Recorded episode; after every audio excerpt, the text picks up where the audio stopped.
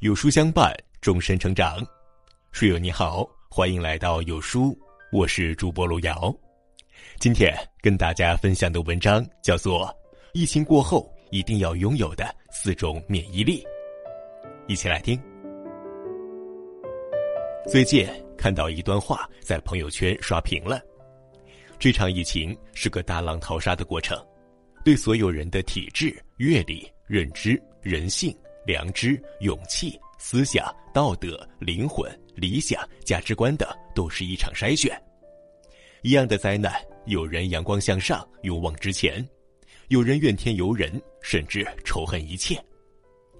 人生的艰难和困苦无法选择，但是可以让自己无坚不摧。对此，我深以为然。当潮水退去时，就能看出水在裸泳；当疫情来临时，就能看出一个人面对困境的抵抗力，也最容易暴露出一个人生命的养分有多少。疫情还未结束，一定要强大自身，提高这四种免疫力，才能让你扛住万难，越活越好。第一，身体免疫力。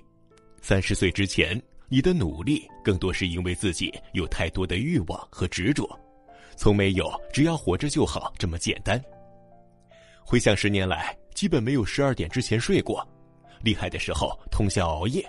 若天不绝我，那么癌症却真是个警钟。我何苦像之前的三十年那样辛勤的做皮肤呢？这是复旦大学教师于娟在生命的最后阶段留下的感悟。与癌症抗争一年多后，她离开了人世。那一年，她三十三岁。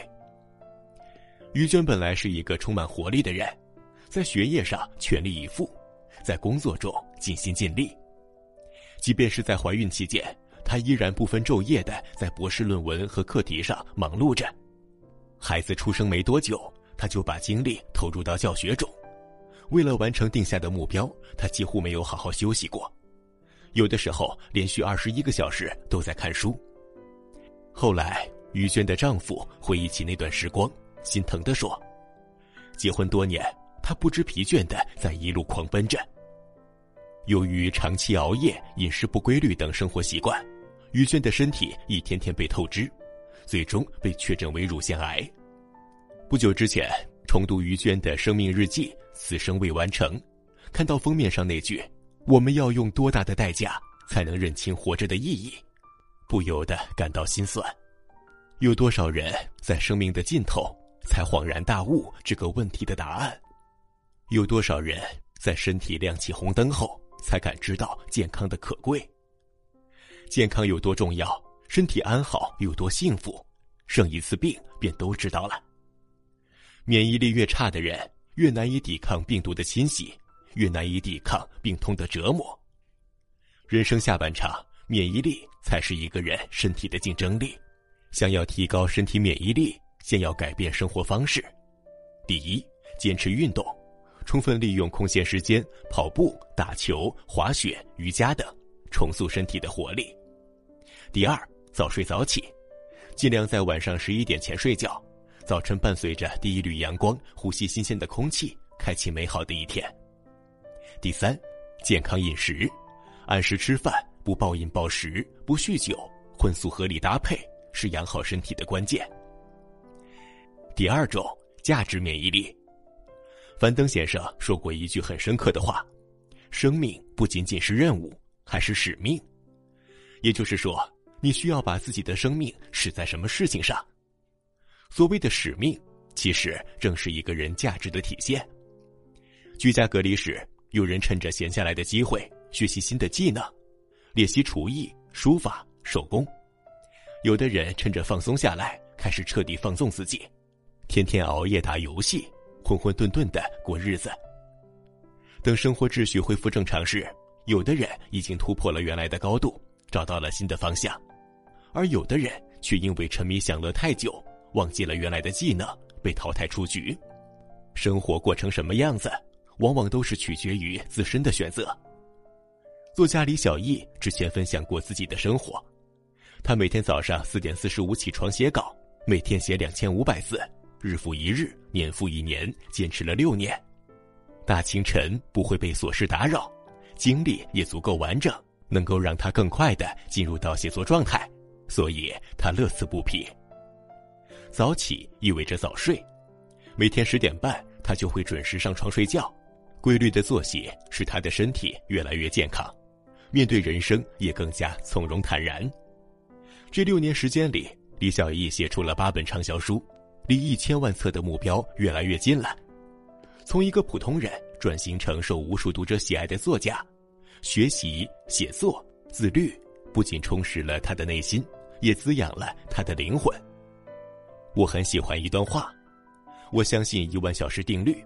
我从来不相信天上掉馅饼的灵感和坐等的成就。做一个自由又自律的人，靠势必实现的决心，认真的活着。无论到了什么年纪，都不能丢掉活着的价值和意义。提升自己，从这三件小事开始做起。第一，勤读书，制定一个阅读计划，每年读多少本书，每月学多少知识，思维开阔了，焦虑和迷茫就少了。第二，常自省，唯有看清自己的内心，弥补自己的不足，才能解决人生的问题。第三，执行力，凡事先做两分钟，戒掉拖延症，是做成每件事情的关键所在。第三种，财务免疫力。电影《寄生虫》里有一句台词让我印象很深刻：“钱就像是一个熨斗，可以烫平生活中的所有褶皱。”走过半生，见过了各种各样的风浪后，对这句话的体会越发深刻。人到中年，大部分苦难都是缺钱引起的。疫情反复无常，考验的不只是身体的免疫力，还有抵御未知风险的能力。我的好友小南之前供职于一家大企业，这两年受疫情影响，小南所在的部门要裁员，他的名字赫然在列。突如其来的失业打得他措手不及，没有任何心理准备。半年过去了，新工作没着落，卡里的余额也所剩无几。他原本想向亲朋好友借点钱开个小店，一开口才知道大家过得也都很艰难。前段时间听到他在电话那头向我哭诉，这些年来本以为工作足够稳定，收入呢也还不错，车子换了一辆又一辆。谁能想到一夜之间，好像就一无所有了？不禁想起一句话：“世人慌慌张张，不过是图碎银几两，可这碎银几两能解万千惆怅。”四十岁以后，除了柴米油盐，还有太多无法预知的意外，需要靠你的财务免疫力去抵挡。从此刻起，明白钱的重要性，养成两个习惯：第一，好好赚钱。给未来存够底气。第二，认真存钱，给自己留好退路。第四种，心理免疫力。作家杜拉斯讲过一个扎心的故事：在一个小镇的铁路旁，住着一户人家，因为长期拖欠水费，自来水公司就停掉了他们家的水。停水之后，女人正好带着两个孩子在家，她想给孩子们洗个澡。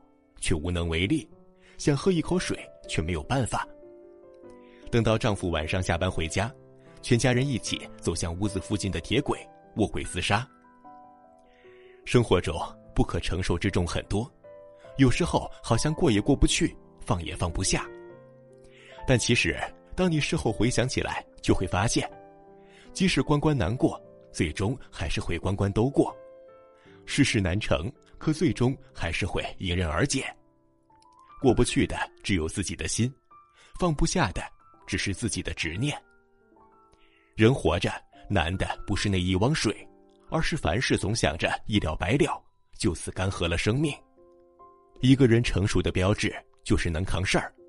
一场疫情，有人抱怨连连，有人坦然面对；生活不顺，有人解决问题，有人怨恨别人。风雨来临。有人站在雨里，有人自己撑伞。你能经得住多大风浪，就能成就多么美好的人生。我们中国有句古话：“向内寻求于心，向外寻求于道。”强大自己的内心，从困境中走出来，先要做好三件事：第一，情绪稳定，顺境不喜，逆境不忧；第二，独立思考，适当摒弃外界的声音，靠自己找到出路。第三，向前看，别走回头路，一念放下，万般自在。一代宗师里也问说：“我见过了高山，才发现，原来最难过的是生活。人生如逆水行舟，弱者抱怨命运，强者迎难而上。永远记得，你所获取的每份能量，终有一天会在关键时刻为生命提供养分，助你度过一次又一次难关。点个再看吧，愿你身安心宽，有钱有爱。”手中持桨，做好自己人生的摆渡人。朋友们，我们共勉。